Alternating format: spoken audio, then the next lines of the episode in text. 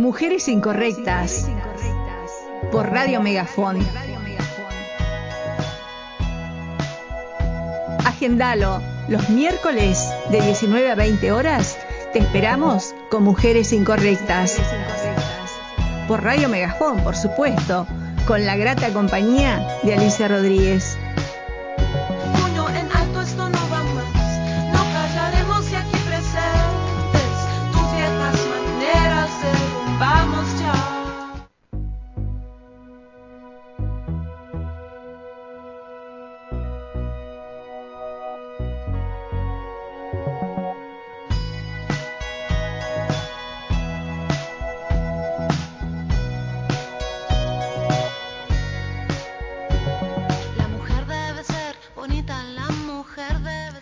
Hola gente linda, hola gente de Neuquén, ¿cómo están? Hermosa tarde, estoy viendo acá por una ventana, no saben, preciosa tarde, ¿cómo están? ¿Cómo están todos? ¿Cómo está Frank? Óptimo, muy lindo día hoy. sí, hermoso, hermoso. clima. Bueno, vamos a, a, decirle a nuestra audiencia que tenemos una visita, una querida visita. Pale, ¿cómo estás? Hola Alicia, ¿cómo estás? Un gusto acá acompañarte esta tarde. En bueno, muchas gracias. ¿Vieron? ¿Vieron que me vienen a visitar también? bueno, gente linda, ¿cómo la han pasado el fin de semana?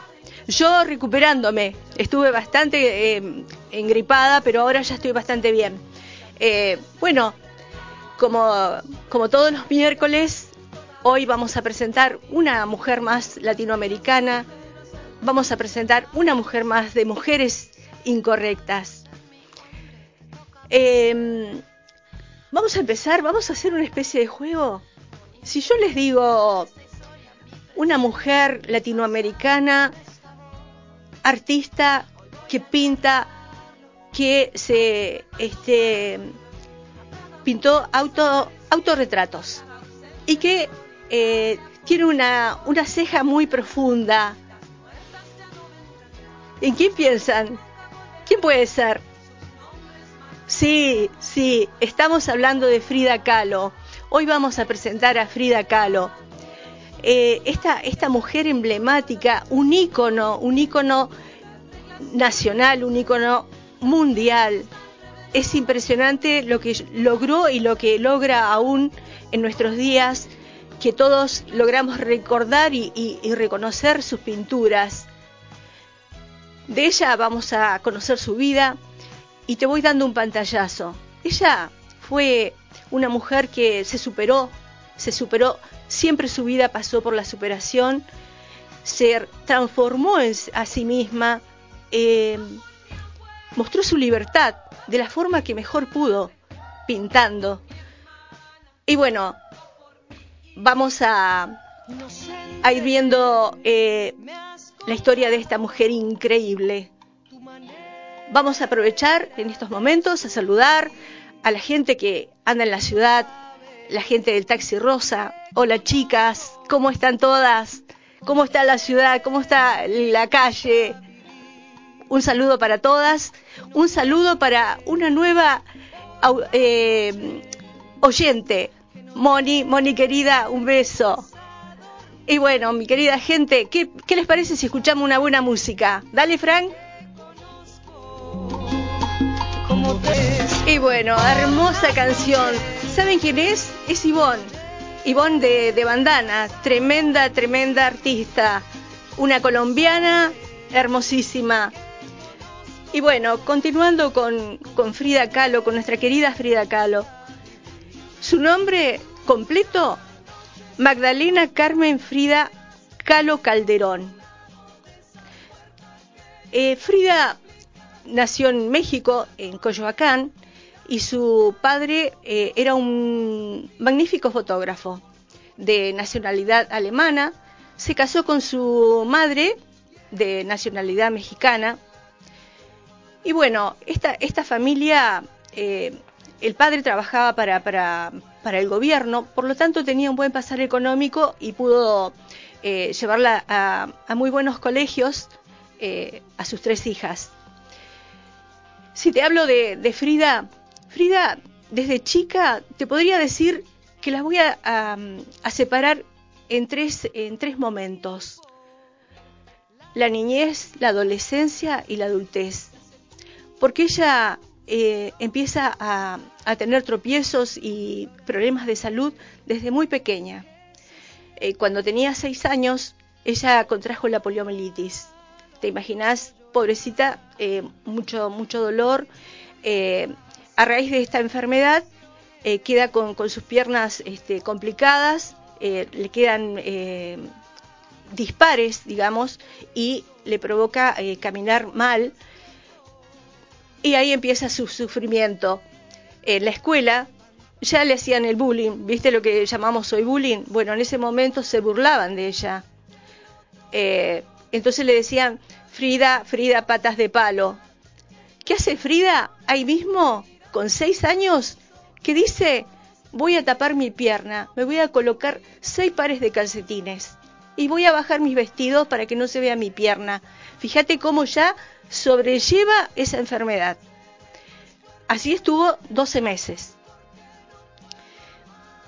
No obstante de eso, eh, ella tenía su padre, que como te comentaba, era un fotógrafo muy conocido y que además le gustaba el arte.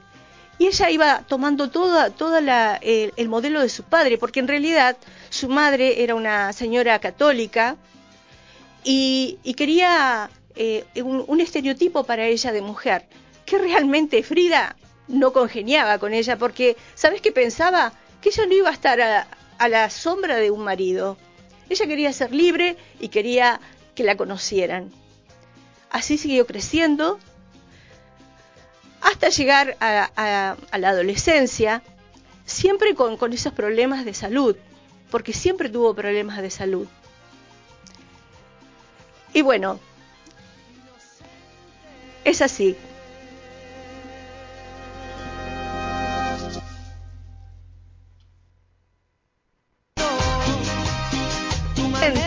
Miriam, un beso, Miriam. Qué alegría que me estés escuchando. Un beso, chicas. Y bueno, para las que recién se incorporan, estamos hablando de Frida Kahlo, nada menos que del ícono, del ícono de, de la pintura, del autorretrato, una mujer que se construyó a sí misma. Te decía que desde los seis años ella estaba pasando por muchos sufrimientos cuando comienza la, escuela preparatoria, ella decide ser eh, médica y su padre la apoya totalmente. Pero, como siempre, parece que la, desgracia la perseguía.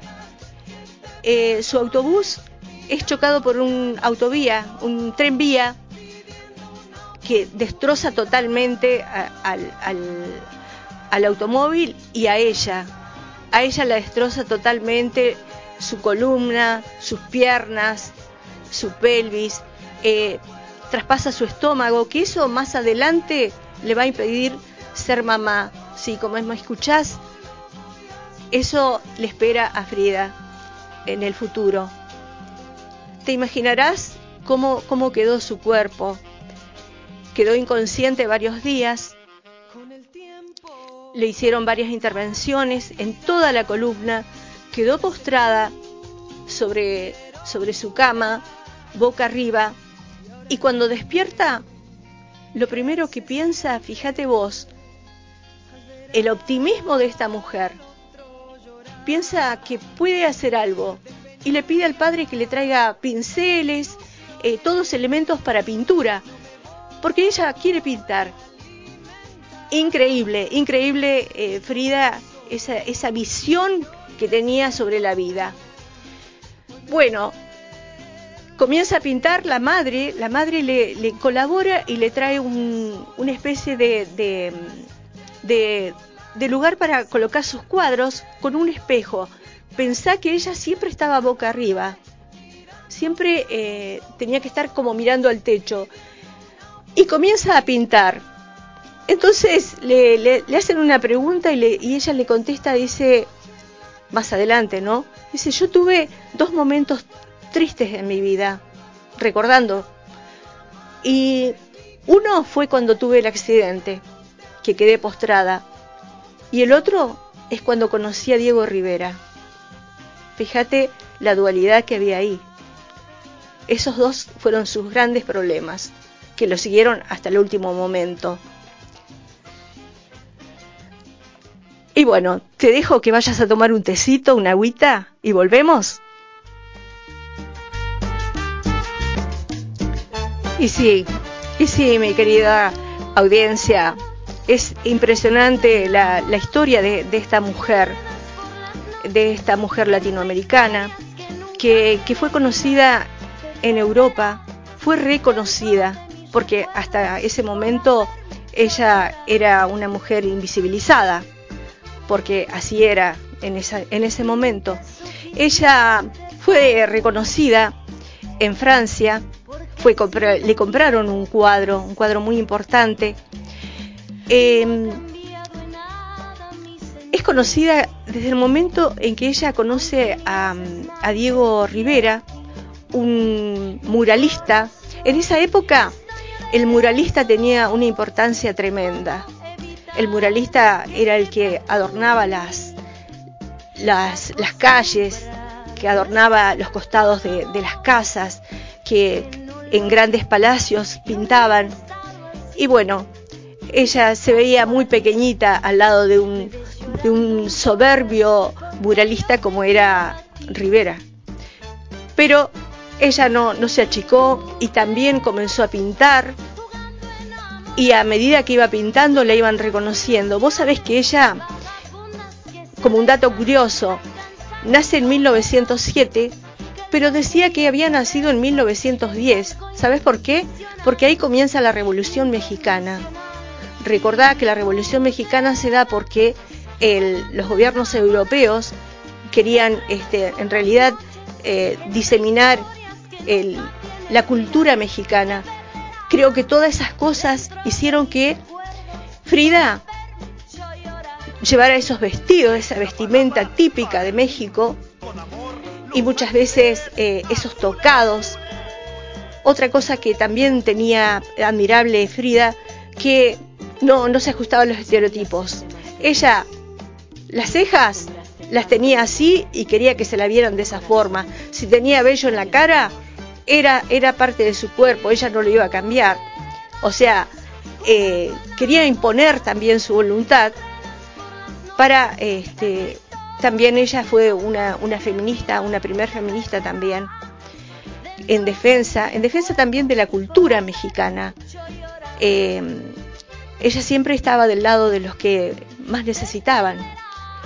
Cuando se convocó la Revolución Mexicana, en ese momento se llamaron artistas, pintores, cantantes, y ella se acercó, se acercó con, con su marido y empezaron a colaborar, a colaborar en esa revolución nacionalista. ¿Por qué te digo nacionalista? Porque ella no quería que se perdiera esa cultura maravillosa que es mexicana, esa cultura eh, de, de los pueblos, esas comidas, esos colores, esa música. Bueno, y así siguió. Pero no obstante de eso, siempre tenía sus raicillas con, su marido. Que bueno, esa es otra, otra historia que contaremos en otro momento. Pero nunca tenía una vida tranquila. Nunca. Eh, te puedo decir también que eh, Diego Rivera la adoraba. Realmente la adoraba y le escribía cartas y le hacía regalos. Le, regalaba eh, animales, por ejemplo. Vos fijate los regalos. Le regalaba monos, le regalaba palomas, gatos, perros tenía también. Era maravilloso, que lo vas a observar en las pinturas. Andar recordando todo lo que te digo, porque después lo vas a ver en los cuadros. Y bueno, nos vamos a la buena música, Fran. Fran, ¿cómo vamos? Todo bien. ¿Qué, ¿qué hora es? Son las 19.22 minutos. ¿Y cómo es el clima? 17 grados, Neuquén. Lindo, ¿no? Grados, sí. Lindo. ¿Para una camperita? Sí, buenísimo. Dale. Y bueno, seguimos, seguimos con, con esta, esta maravillosa eh, pintora. Eh, hoy te decía de su matrimonio tumultuoso y borrascoso. Ellos cuando se casaron, eh, vos sabés que un ingeniero le hizo eh, dos casas independientes, dos hermosas casas independientes. Fíjate vos qué modernidad en ese momento. Dos casas independientes que se dividían, tenían este contacto solamente por un puente. Ahí se podían ver. De esa forma, eh, tanto él como ella podían trabajar y estar este, solos y, hacer las obras que tenían. Pero realmente es modernísimo, modernísimo. Bueno, ellos siguieron en, su matrimonio, viajaron muchísimo, eh, se fueron a Estados Unidos, eh, allí eh, la, conocieron grandes personalidades.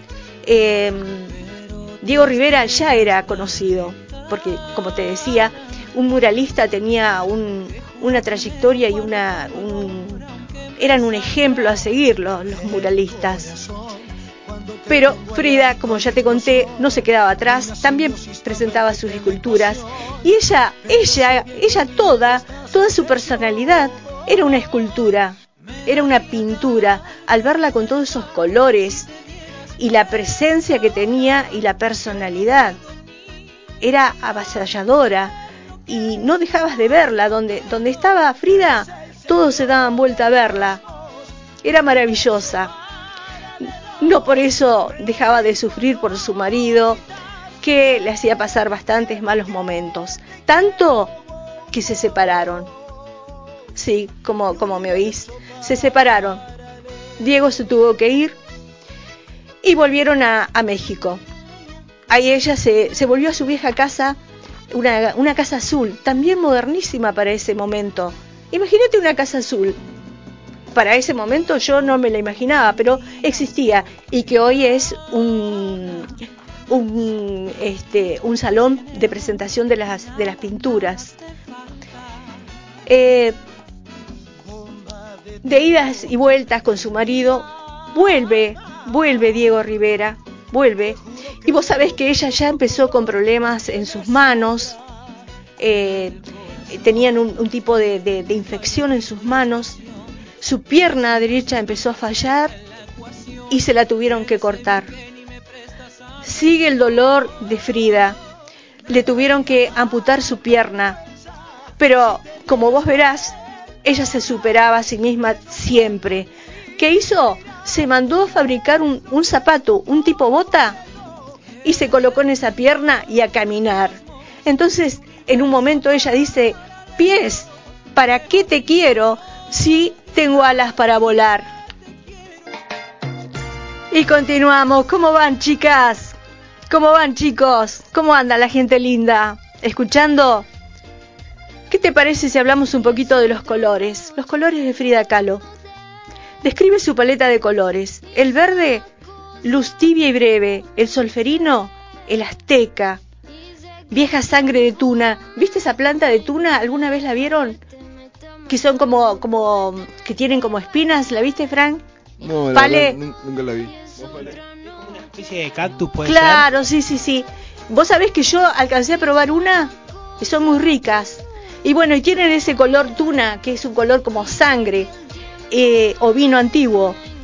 El café, el color del mole, la hoja que se va, tierra, el amarillo, locura, enfermedad. Te vas a dar cuenta en los cuadros que está siempre el amarillo, que es la enfermedad, el miedo. También parte del sol y la alegría, porque para ella todo tenía lo bueno y tenía lo malo. El azul, el azul que me, parece a mí también me conmueve el azul. El azul es electricidad, pureza y amor. Y a veces no tanto amor, dice.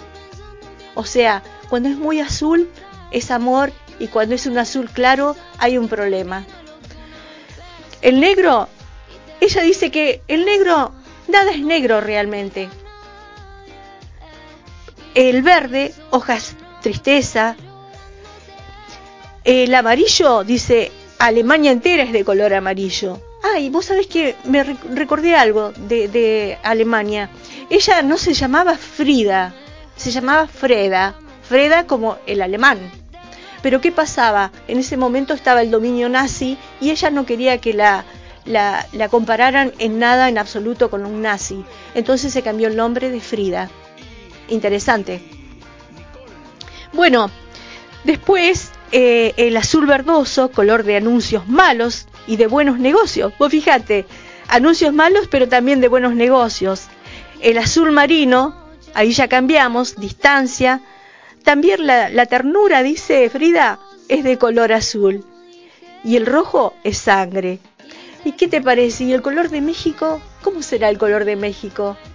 Me imagino verde, azul, amarillo. Maravilloso México, linda y hermosa gente. Bueno, y, otras curiosidades de Frida es que se dejó crecer el vello de las cejas, no se preocupó de ese bigote que era bastante marcado, no se depilaba las axilas ni las piernas.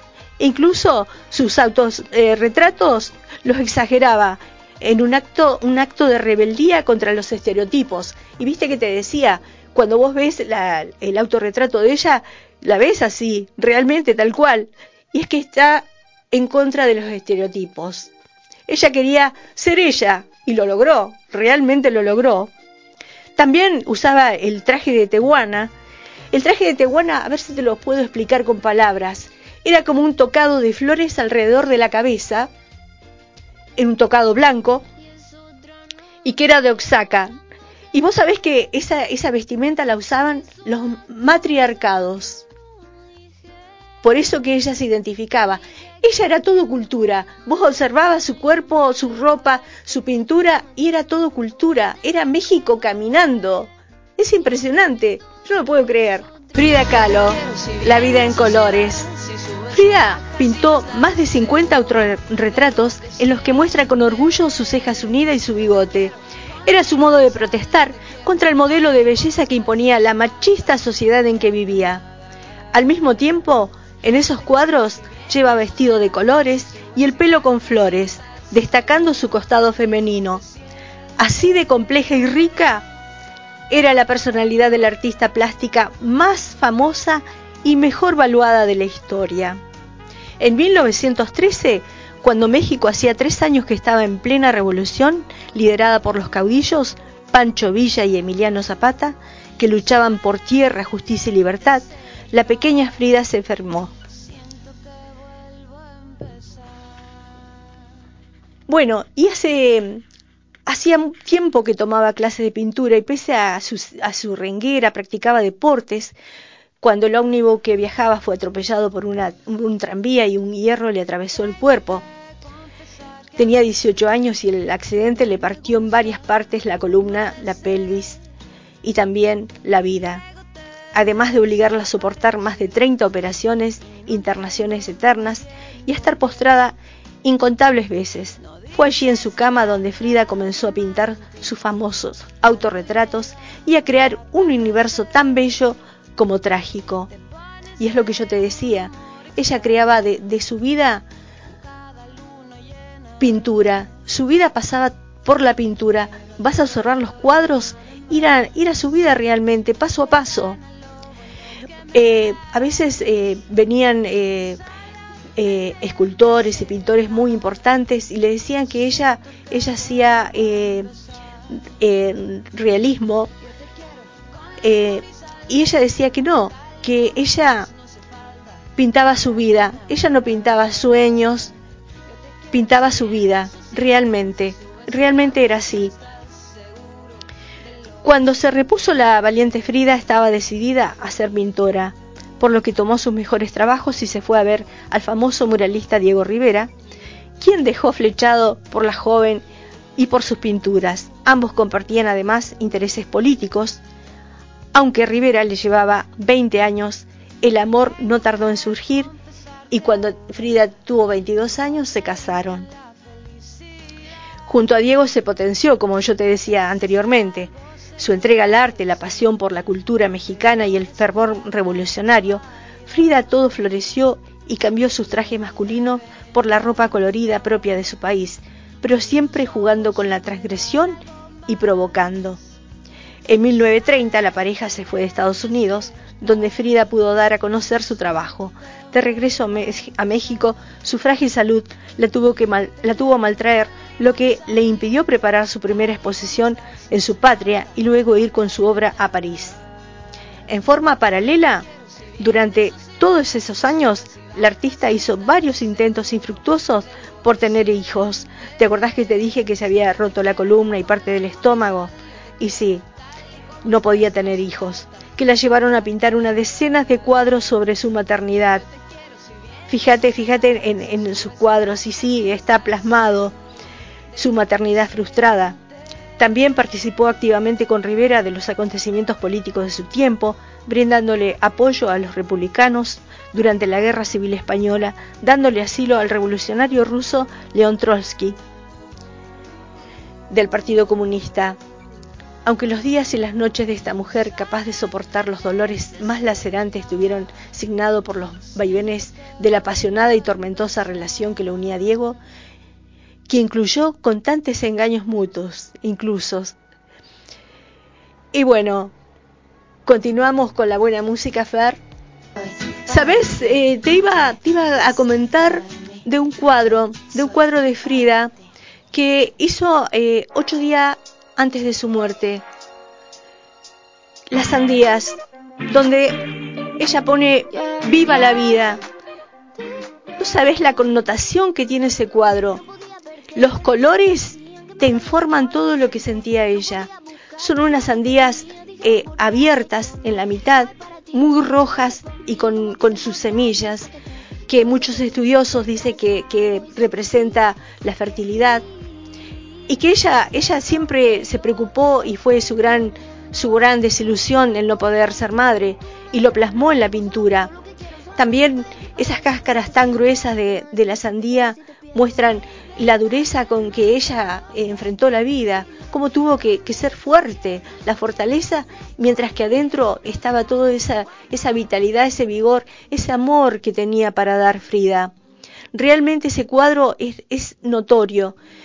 ¿Viste que anteriormente te había hablado de los colores? Bueno, en ese cuadro están todos los colores plasmados, de la desilusión, el amarillo, eh, tenés el azul, el azul muy fuerte del amor, de la ilusión, y el muy claro, el muy claro que, ya te marcaba que, que, estaba viviendo un momento muy feo de su vida.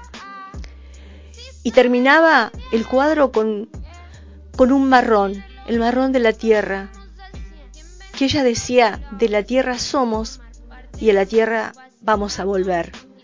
Realmente tremenda Frida. Y en 1939 la pareja se divorció, pero no pudieron soportarlo, de modo que el año volvieron a casarse. El amor era más fuerte, ¿no? Entre tanto siguió pintando y sus trabajos fueron ganando cada vez mayor reconocimiento, tanto en su país como en Estados Unidos. Pero su cuerpo era pura tragedia y su salud comenzó a deteriorarse más y más, hasta que le amputaron una pierna, marcó el principio del fin. El 13 de julio de 1954, Frida murió en la Casa Azul, donde había nacido. En su diario escribió, Tan absurdo y fugaz es nuestro paso por el mundo que solo me deja tranquila el saber que he sido auténtica, que he logrado ser lo más parecido a mí misma que he podido. Y vaya si lo logró. Realmente, querida Frida, lo lograste. Y bueno, y una frase de ella decía, yo solía pensar que era una persona más extraña en el mundo, pero luego pensé, hay mucha gente así en el mundo. Tiene que haber alguien como yo, que se sienta bizarra y dañada de la misma forma en que yo me siento. Me la imagino, e imagino que ella también debe estar por ahí pensando en mí. Bueno, yo espero que sí. Tú estás por ahí y lees esto. Sepas que sí, es verdad, yo estoy aquí y soy tan extraña como tú. Frida Kahlo. Realmente, qué mujer. Hasta el último momento no paró de, pensar y dejarnos cosas, cosas que, que, nos movilicen, que nos hagan pensar que nosotras eh, somos seres individuales, somos seres que podemos transformarnos y reformular nuestra vida cuando queramos. Somos libres, mujeres, somos libres de pensar, somos libres de hacer. Y volviendo al tema de, Frida, vos sabés que hay un, hay un dato curioso, eh, cuando, cuando ella muere, Diego muere dos años después. Su última voluntad era que sus cenizas fuesen colocadas cerca de, de las de Frida, en la Casa Azul. Sin embargo, y sin embargo, escucha esto, descansa en la rotonda de las personas ilustres. ¿No te parece algo muy triste y algo muy discriminativo?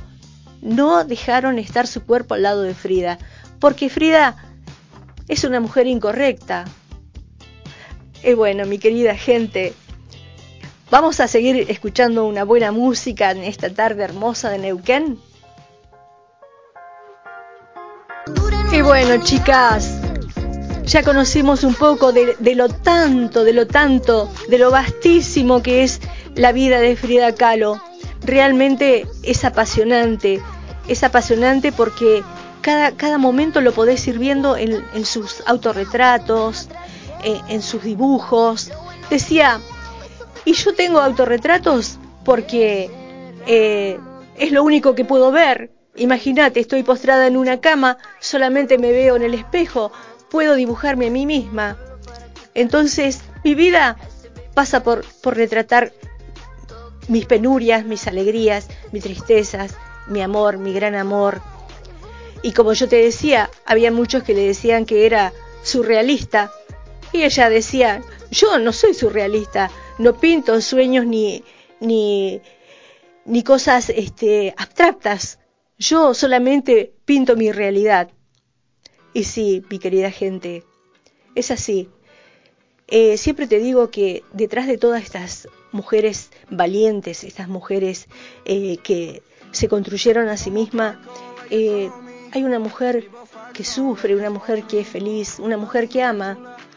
Tan simple como eso, que quiere libertad, que quiere ser reconocida y que tenemos que tomar ejemplo de, estas mujeres que desde la, desde la enfermedad trataron de superarse, ese impulso de superación, ese valor que tenemos que tener. Tenemos que pelear las mujeres. Cada, cada momento malo no va a ser eterno. Superémonos y transformémonos a nosotras mismas. Y mi querida gente, bueno, las voy a ir dejando. ¿Cómo vamos, Frank? Joya, quedan cinco minutitos. Genial, el tiempo que tenemos para, para despedirnos de nuestra querida audiencia. Bueno, gracias, gracias por escucharnos. Eh, y bueno, nos veremos el próximo miércoles de 19 a 20 horas. Y como siempre les digo, sean muy, pero muy felices.